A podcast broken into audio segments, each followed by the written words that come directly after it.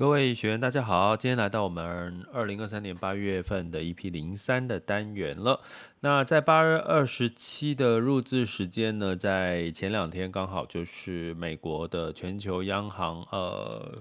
年会，美国的联准会主席鲍尔呢提出了对于这个有关于升息的看法，也影响到升息的几率的确提升了一码哈，提升了一点哈，在年底之前再升一码的机会。那这当然对于短期的波动是有一些影响，不过我们可以从第二季呢十三 F 报告里面呢四大机构我们可以看到，其实是。连大型机构都在预期应该会降息的几率出现，吼，那我们来看一下，好，来学习一下怎么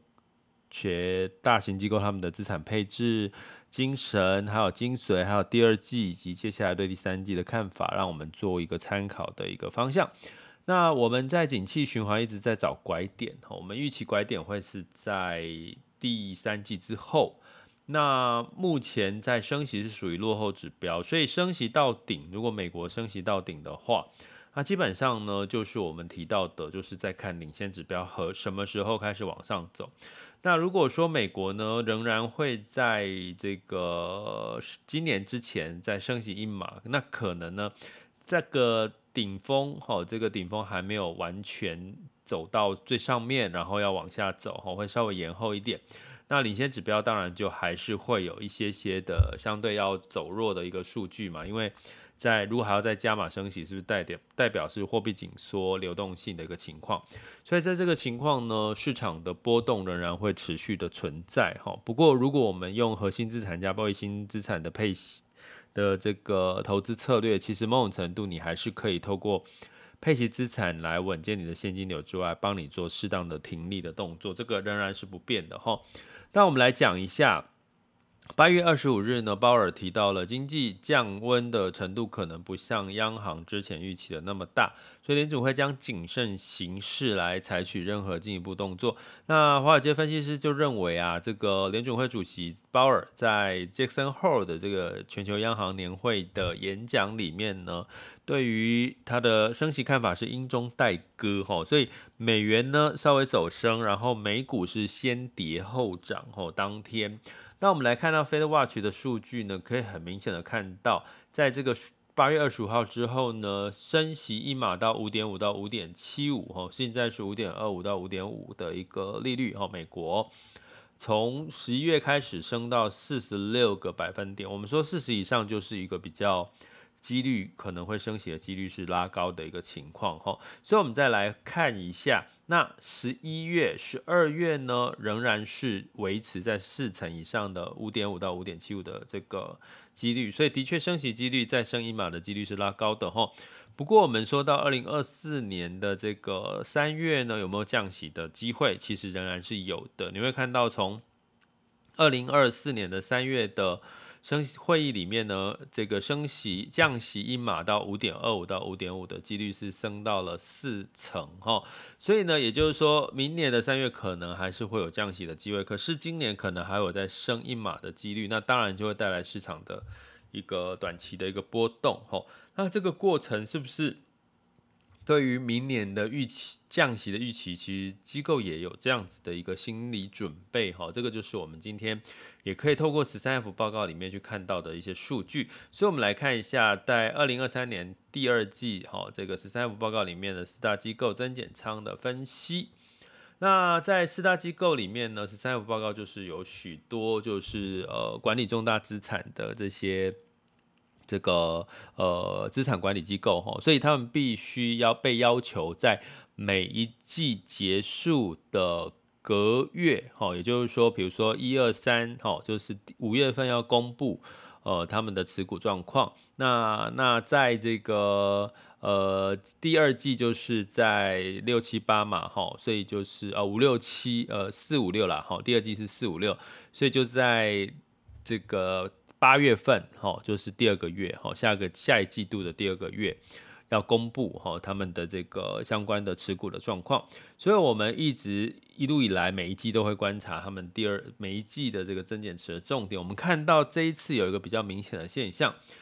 什么现象呢？几乎哦都是做了一个幅度比较大的一个增减持哈。比如说在桥水里面，他们是以这个从上到下总体经济去看它的投资产配置的哈。它是在非非循环消费，也就是说非必须消费这个部分呢，占了大概三成哈。那它也减码了 Meta 在第二季，然后保险 P&G 是它最大的持股，所以它整体的做法就是比较重所谓的消费的这个产业，然后科技的产业是比较有一些些的做一个呃调整哈，所以呢，它的前二十大持股都有八十五个 percent 的股票都处于获利阶段。获利最多的是医疗类的默克哈，还有这个相对的这个 CVS 的破报酬是最低，那它的整体的未实现损益大概十到十五个百分点哈，那这个算高还是算低呢？其实我们来看一下，在波克夏里面呢，波克夏其实我们会看到它大概有五成以上都是科技。那五成科技都是来自于苹果，哦，来自于苹果。然后它这一次第二季最大的一个动作就是完全几乎是减掉了，就是像有点像之前它持有台积电一样，完全的减仓这个动视暴雪，哈。那苹果在过去二十季都是这个波克夏的最大持股，那。未估计未实现的损益，就因为它还没卖掉嘛，哈，未实现的损益大概有两倍左右的一个获利来源，然后那大概呢，它二前二十大持股里面有百分之七十五的股票是处于获利的一个情况，哈，那派拉蒙其实它的获利是它里面持股里面最低的，那苹果是获利最高的，哈，所以它过去我们可以看到从。去年一直到现在都是持续的增持苹果，哈，也带来了它很明显的一个一个在这个获利上面的一个加持。那这件事情呢，呃，我们大家来看细节，哈。那方舟 ARK 这个女股神，她过去一路以来在近疫情期间是属于反指标，只要她买的这个。个股几乎都跌哦，不过呢，在它越跌越买哦，这个方舟呢女股神她的情况就是越跌越买，都是买一些比较新创类的这个个股，所以它的科技占了百分之四十三哈，但是它不像波克夏是持有苹果哈，比较这个专一哈，那它比较多是在特斯拉是它的最大持股，那因为今年上半年特斯拉也涨多了，所以它预估未实现损益有两。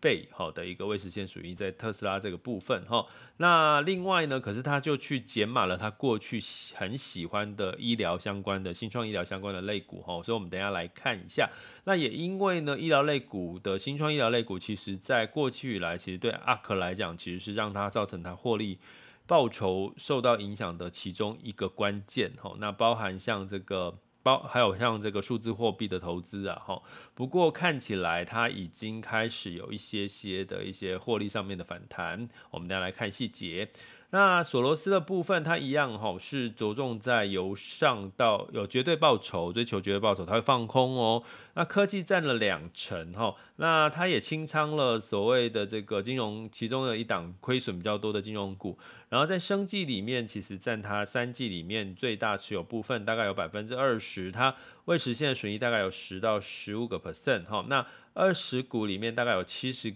percent 的股票是处于获利状况哈。那就是这个电动车让他获，他投资蛮多电动车，可是获利不是最高的，除了特斯拉。那在呃呃更正一下哈，因为他是索罗斯，所以他是投资这个电动车 Rivian 哈，他获利最低。那在有一个部分再更新一下，就是在方舟里面，它二十大的持股大概有十个 percent 是获利，其他都是。赔钱，九成是赔钱的哈，所以过去这一段时间，其实方舟一直被市场视为是一个反指标的一个概念哈，所以你会看到很明显的是，在整体过去哈大幅度的增减调整持股的情况下呢，在这一次有一个很明显的状况，就是他们把没有获利的这个。个股哈，没所谓没有获利，就是指他们财报没有获利的个股去做一个清仓，然后呢，呃，好的个股持续持续持有，然后索罗斯的情况又更特别了哈，我们等下来看一下哈。那我们首先来看一下桥水哈，桥水我刚刚提到它是从总体经济由上到下，它是从总体经济的景气循环来看投资的它的布局策略哈。那整体来看，它几乎都是。加码了所谓的科技、非必须消费跟医疗，吼，那必须消费跟金融它是稍微的稍微减少了然后，所以投资它相对来讲，你会看到它是在这四大机构里面是最分散的，就是各种产业几乎都有沾到边。那持股没有太大的变动哈，那它其中最大的一个三将近三成的持股都是来自于所谓的非必须消费哈，非必须必须消费类型的产业。那对于在上半年大家知道嘛，涨最多是科技，所以通常它的表现就不会是像呃这个其他科技占比有五成的可能那么亮眼哈。那相对来讲，你可以看到它前面的哈，刚刚有提到，因为它是从总体经济嘛哈，所以看到都是比较跟消费。类型有关系的产业，哈，都是有适度的做了一些减码哦，它有适度的去做了一些减码，哈。那在它的整体持股有六百五十二档，是减少，比去上一季减少十三档，持仓金额减减少一点零三 percent，所以没有少很多。那增持了拼多多，吼，大幅增持拼多多的中概股，然后加码这个默沙东，吼，在这个还有烟草公司，还有制药公司，还有这个生物制药公司，吼，这个是它。在第二季加码的，然后大幅减持 Meta，然后再减持了交生跟宝桥，所以你会看到呢，从这个桥水他在第二季的看法是，他其实对景气是比较没有那么乐观，所以他几乎大部分在增持都是一个比较偏有一点点的消费哈，有一点点的防御。或者是跌多的中概股，好像拼多多，抱歉，这边是拼多多 PDD 啦，好，美股 P 是个中概股，哈，就是一个比较是电商类型的一个个这个中概股，哈，而且他不看好 AI，他没有针对 AI 这个主题去看，他是看整体经济嘛，从上到下，所以他反而去减持了 Meta。那大家知道上半年 Meta 其实也都涨多，涨多了，尤其在第三、第二季左右，他减持交生跟片居，哈。所以呢，从这边来看，桥水其实很明显的在第二季，他认为仍然景气复苏，其实还没有让他觉得是可以大幅度投资成长型的类股。从这边我们可以看到这些的端倪，都是比较集中在所谓像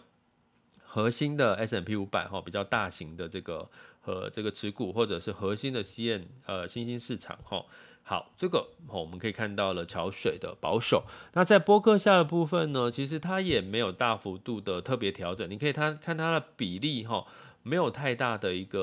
呃幅度的一个调整，但是比较越来越集中在科技、能源跟金融这三个领域呢，是越来越明显的哈。啊、那大概呢，科技都占了五成哈，然后消费跟金融哈。那我们来看一下波克夏，其实它总共是有持有四十六档，是所有刚刚这四大家的机构里面持有的股数几百档里面是最少的。它持仓金额是增加了七点一个百分点，都跑去买什么？都跑去买能源，然后西方石油哈。可是呢，它增持了西方石油，可是它并没有因为在能源类股呢是大幅的加大比重，它反而是。增持了这个西方石油，减持了雪佛龙哈，CV 叉哈，增持了 O 叉 Y，那幅度是大概是一个加五点八七 percent，一个是减七个 percent，所以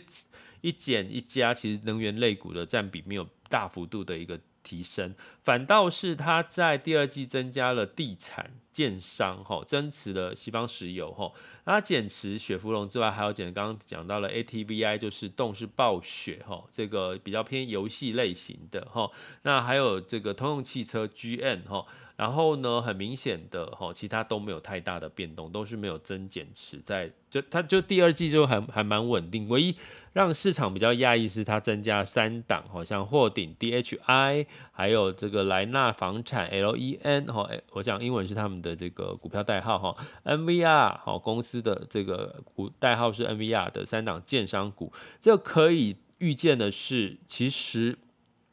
巴菲特在预期的是。接下来要降息的几率的机会，其实你有没有看出来？因为其实建商房地产就是在降息的时候，因为它的这个。这个成本租借啊，这个贷款成本啊，还有一些相关的一些资金的成本都会降低哈，所以我觉得巴菲特某种程度是看降息这件事情。其实降息这件事情跟呼应刚刚桥水提到，他其实对景气是在衰退的一个情况是很明确的哈，所以这个明确到已经开始哦，巴菲特 Q2 已经看在看降息有机会带来。地产建商类股的一个一个一个反弹哦。所以我觉得从这边我们又再次的看到，其实连巴菲特、波克夏已经在看降息这件事情所带来的利利多了哈。那他哈，这个就是我们刚刚提到的巴菲特，因为他没持股没有太大，波克夏没有太大的改变。那方舟呢，它比较特色的就是它属于破坏式创新的潜力股，是成长股，是它的挑选的这个目标哈。那它前后两个季基本上也没有特别的一个变化，只有真正是在各个产业的占比有一些略微的调整哈，略微的调整其实并没有特别，可虽然有一些呃稍微的减少哦，有时候是它的这个呃这个产业的股票的股价上涨或下跌影响它它的占比哈，所以没有太大的变化。不过呢，比较特别的是什么呢？其实它增加了一百六十九档，总共增加了对比第一季增加了两档个股，增加了三个 percent 的这个金额投入。哈，它加入了跟 AI 有关系的配这个 PLTR 这个大数据公司，还有自动测试公司。你可以看到，在整体的这个方舟的肋骨，从过去从两个方向哈，一个是从电动车，一个是从所谓的这个新创的医疗，慢慢的进入到 AI 这个领域哈。我刚刚提到，因为它新建了所谓大数据分析的公司哈，这是龙头哦，PLTR。然后，并且加码了这个自动化的测试设备商，哈，那这个都是所谓跟 AI 的趋势有关系，哈。那它最大持股呢，八个 percent 的特斯拉，其实某种程度它是在减持哦。特斯拉涨它就卖，特斯拉涨就卖哦。它其实过去以来有两位数的一个呃持股哦，这个占比呢，目前已经降到八点三九，而目前在第二季也是减持了十个 percent，哈。那它最第最也很重要的一大持股是远距医疗，在疫情期间受惠的这个 Teladoc，其实某种程度它小幅度的减持哈，但是而且呢，其实它在这个上半年的表现其实是呃没有太好，医疗类股在上半年没有表现太好。那其他像串流媒体哈，它也都是减持，其中减持比较多，像金流 Shopify 减持了三成哈。那这个 Zoom 这个通讯视讯会议软体它也减持了，然后像这个 Unipass 哈，它也这个增持哈，也是跟这个数据追踪有关系的哈。那像这个大另外一个减持比较多的是三成的是 Coinbase，就是最大的这个。加密货币的交易所，它也减持了哈，所以呢，那 Unite Unity 就是这个比较偏游戏类型，那它也有针对所谓的一些相关的这个数据哈，这个三 D 哦，这个 AR VR 呢，其实也是有关联性的哈。这个 United Air United 的这个软体公司，那这个 Square 呢，就是 Block 前身，它基呃现在叫 Block，它基本上就是比较偏。这个金流哈相关的一个呃，这个所谓的互联网金融的这样的一个公司哈，它是稍微的增持哈，所以你会看到很明显在 ARK 在做什么，它不是在着重电动车，它。持有部分，尤其是特斯拉、医疗、新创，它仍然有，但是稍微减持，把减持的金额都拿去放在所谓的跟 AI 相关的类股，所以它增加了大数据的 PLTR，这家是真的是龙头吼，数据分析的龙头，所以大家其实是可以理解，哎、其实 AI AI 的这个题材在呃波克夏是这个苹果 Apple 嘛，哈，大众，然后可是在那个。桥水里面比较看不到 AI 的影子，他们因为它是从上到下景气循环，它跟这个成长主题它比较没有是用这个去做它的配置哈。那这个巴菲特波克夏就是以 Apple 的现金流哈做长期持有哈，然后增持建商类股。那 ARK 就比较明显哈，它就是成长题材，就从过去的电动车一路到。医疗、新创医疗一度到现在的 AI 的题材哈，那最后一个第四大的这个机构是索罗斯哈，那索罗斯呢基本上是从上到下它，但是它跟桥水大不同，它追求绝对报酬，所以它会放空，比如说他认为这个市场偏空，因为大部分我们买个股或者是 ETF 都是买多嘛，那通他还会去放空个股或 ETF，就代表他对这个市场是。有一点觉得会是波动或者是偏空的一个情况哈，那在它的这个索罗斯里面，在第二季呢，其实它清仓掉了这个所谓的一档这个金融股哈，那其他的部分呢，就是大概微幅的增持，但是它持续的放空哈。我们可以看到明显的几个，我在这边可以跟大家讲，它总共持有七十一档个股，减少了比第一季度是减减了八档的个股，持仓金额少了九点七个百分点，它增持了飞机租赁哈。亚马逊 Amazon 哈，还有一个特别的是，增加了美债的买权，并且放空科技股 QQQ 跟 SMP 五百哦，这是放空哈。那就这个减仓，这个刚提到的这个金融哈，金融相关的这个这个类股哈。所以我们来看一件事情，你看到这边它它前十大里面呢，呃，它 Invesco 的纳斯达克一百指数，它是。QQQ 代号，这是还蛮大，这个成这个全市值蛮大的一个一个一档哈，这个规模蛮大的一档 Q 的纳斯达克一前一百大的这个指数的 ETF，它不是买多，它是 put，就是放空它，而且大幅的增持到一百五十七点五八，哈，就是比第一季来比的话，所以这代表什么？其实。刚有提到上半年的科技类股，哈，涨多第一季一直到第二季，其实机构认为科技类股涨多仍是事实，所以乔索罗斯他看到就是他觉得涨多的科技股应该会修正，所以他放空哦，哈。那另外呢，呃，在这个呃所谓的治疗哦，这个比较偏医疗保健，哦，就持平了哈。他也这个有投资所谓投资等级的公司债，哈，所以他是不是？对市场的景气有没有比较偏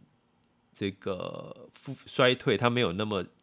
呃感觉是要复苏的一个情况。为什么？我们看它的 S M P 五百呢，也是一百六十五个 percent 的一个加持，但是是 put，也就是放空，吼。那它另外 Google 哦，跟上一季没什么太大的变化，其实一个比较特别，它新增的这个你就可以看得出，它对于市场接下来是景气衰退，景气衰退接下来就是是降息这件事情，它已经出现跟谁一样的看法，就是跟这个呃这个波克夏，因为他买波克夏的做法是买建商嘛。那你可以看到索罗斯呢，他其实是去买美债，call，call 就是买它的期权是看多哦扣是看多，put 是看空哦，所以你会看到他买二十年期上一年长年期的美债，代表他对未来接下来是认为，哎，第一个会降息，然后第二个美债价格会往上，所以他看多是买 put 哈，所以这是索罗斯的特色，它是特色，它是追求绝对报酬，它代表它看多。这个美债接下来的这个走势，哈，因为降息带来美债的这个上涨，哈，所以降息已经我从波克夏跟索罗斯里面看到了这样的蛛丝马迹哦，哈，所以其实我要跟各位讲，其实你会发现连大型机构也是在看降息，虽然现在市场上媒体上没有在告诉你降息这件事情特别多讯息，可是你会看到从大型机构 Q2 的做法已经开始出现了这些的蛛丝马迹，那它当然。持续持有的像这个虾皮，还有这个 Splunk，就是也是属于这个那个大数据分析，哈，它也增持了 Amazon，哈，这些这样的公司减仓了没有赚钱的 First Harmon Harrimon，好，就是这个金融公司啊，哈，那这个基本上呢，就是大概是这样的一个看法。其实我只是要点出他们的方向，没有要让大家看特别细的。这个个股啦状况，但是你可以看到它新增的跟新新增的个股，你们可以去做研究，像这个呃飞机租赁公司，还有这个呃亚马逊哦之类的哈。好，还有它持续持有的这些大数据分析公司，还有刚刚提到的这一档。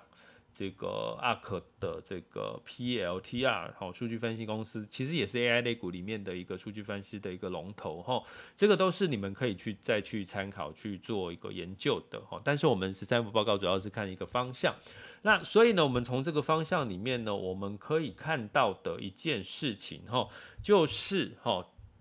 你会发现呢，所有的不止这四家机构哈，整理给大家。所有的几千家的十三幅报告里面，机构大概有都是最多买进前十大里面都是这些科技股，像 Microsoft、Google、Apple、Nvidia、Meta，真的不骗你。还有 Amazon、Amazon 不算科技，不比较不算科技股，它被归类在非必需消费。Amazon 哈，在 S&P 五百的分类里面，但是我要告诉各位，很多因为有几千家哈的这个这个 STF 报告的大型机构，有很多人买，比如说一两千家买。另外一两千家在卖最多的也是这些科技股，这代表什么？市场现在对于接下来的景气、降息、升息的看法是有两派看法，有看多的，有看太太，有看这个涨多会修正的。所以在这个拉扯之下，我们就可以看出，其实八月份的市场就是涨涨跌跌，不会涨了就跌，涨了涨了跌，就是那个力。这个多方跟空方在拉锯的情况，我们从这个三幅报告里面的这个最买最多、被买最多就是这这些大型科技股，被卖最多也是这些大型科技股，你就知道了，你就知道了，就是现在是属于 break even，就是两派。的各自角力，多跟空各自角力的情况，所以你就没有办法怎样。比如说，如果大部分的机构都是看多，接下来下面后续的这个这个呃科技股还有再多更多的成长机会，比如说他们的获利，他们财报会更好，那可能就是。一路的买的会比卖的多，但是现在看起来第二季不是这样，是买跟卖是平衡的哦。但是要留意到一件事哈，也就是说逢低买进的产业有哪三个产业？在这十三报告里面的这所有的机构里面，最多的医疗保健、非必需消费跟金融这三个，刚好就是我们在上半年哈比较。落后补涨的，像金融跟医疗保健，那非必需消费呢的涨幅也是有比较高哈，但是也比较落后于科技股了哈，所以其实你会看到这几个产业也是我们在下半年可以多多关注的医疗保健、非必需消费跟金融哈，因为毕竟下下半年进入旺季，医疗也有年底的医学会议的题材，金融股哈暴雷事件之后。好，在慢慢在讨论降息，金融股可能它流动性也会增增强，它的消费力道复苏也会带动金融哈，比如说贷款的这个人的人数的增加哈。那总体来讲呢，从第二季，我们看到大型机构增减仓的活动其实是景气，大型机构都确定是认为是在衰退，可是有人看空，有人看多。好，所以有人看多就逢低买进，好，所以多空拉锯的情况下，就是出现到八月份整个月你回顾就是涨涨跌跌的这个波动状况，哈。但整体来说，持续增持科技股、非必需消费跟逢低买进医药、金融是跟上一季最大，上一季最大不同是什么？上一季最大不同是比较多的机构去。投资一些防御类型的产业，好，然后呢，在这一季最跟之前最大不同是，开始机构对降息的预期是越来越明确，越来有看到了时间点，吼，所以你会看到巴菲特增持建商股，然后包含像这个索罗斯去买这个二十年期以上的美债的扣就代表降息可能。不远了哈，而且所以整体来讲，就是第二季已经慢慢的从景气的衰退，呃，衰退的前期可能会去买比较多防御类股哈，但是哈，其实呢，诶，在第二季防御类股的这个持仓也开始没有大幅度的增持，都反而去买了什么？科技或者有新的成长题材或 AI 的题材的哈，呃，然后呢，不赚钱的公司哦，基本上我刚刚提到几个哈，其实他们有把它清仓掉的哈，也很明显，就是已经慢慢的进入到衰退的谷底，慢慢复苏啊，你还没有财务报表还没有开始好转，那你可能就怎么样就会。被卖掉了，哦，这很明显，所以这里面几个我讲的这几个动作，都是我们一般投资人可以拿来学的。没有赚钱的公司，那你就忍痛止痛吧，哈。那像比如说举个例好了，哈，像 Meta，哈，Meta 其实它在第一季、第二季可能它的赚，第一季它可能让市场会认为说它不赚钱，哎，所以就有这个有有刚四大机构里面就有把 Meta 卖掉的，哈。可是呢，呃，它某种程度它又偏偏符合 Meta 里面科技股里面的 AI 成长题材，哈。所以呢，其实你会发现，就是我觉得我讲又多。空拉锯，可是基本面又很重要。然后有除了科技股仍然是持续被看好，因为有很多人卖掉涨多获利了结，可是也有更多的人去买哈，就是一个情这个这个这个有买有卖，所以科技股基本上不太跌得下来，这也是我们看到的现象。那非必需消费哈。包呃包含医药跟金融，的确在第二季出现比较多逢低买进的一个情况了，好吗？好，所以呢，这个就是我们可以已经告跟各位讲这几个点，就是如果机构在做的事情，我们也可以跟着学，好吗？如果你手头上持有的是比较普遍是科技股，诶，那你可能也不见得要去做大幅度的调整哦，大型科技股。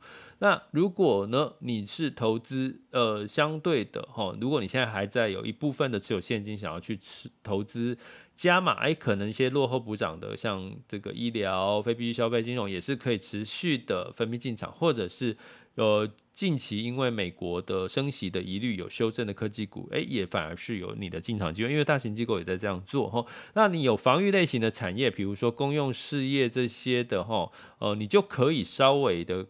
这个不用特别的去关注它，或者是说你可以稍微的去减仓，去找一些逢低买进的机会。那如果你发现你的个股在第二季的财报公布之后，它就不赚钱，那基本面挂帅，你就真的学大型机构，你就可以忍痛再去找下一个机会。好，这个是我们从这个第二季报告里面学到的东西。我觉得这一这一第二季的报告，我们慢慢已经看到，在复苏的慢慢进入到降息，哈，这个景气衰退的末期，进入即将要进入降息，这个机构做的一些准备，你会发现机构还是很厉害的，他们其实可以看的看到了一些讯息数据，他们就。执行采取行动，这也是我们应该要学习的，好吗？好，我们每一季还是会追踪一下斯坦福报告的进度报告。我其实是希望让大家知道大型机构怎么做资产配置，那我们其实照着做，照着学，其实某种程度帮助是很大的嘛。毕竟成功人士我们跟着学，通常我们就。踩坑的机会比较小，吼，那投资胜率的机会也比较大，好吗？有任何问题到我们赖学习群，或者是在我们网校的这个一对一的聊天客服讯息里面做咨询，我再来回复大家。那我们就下节课见了，拜拜。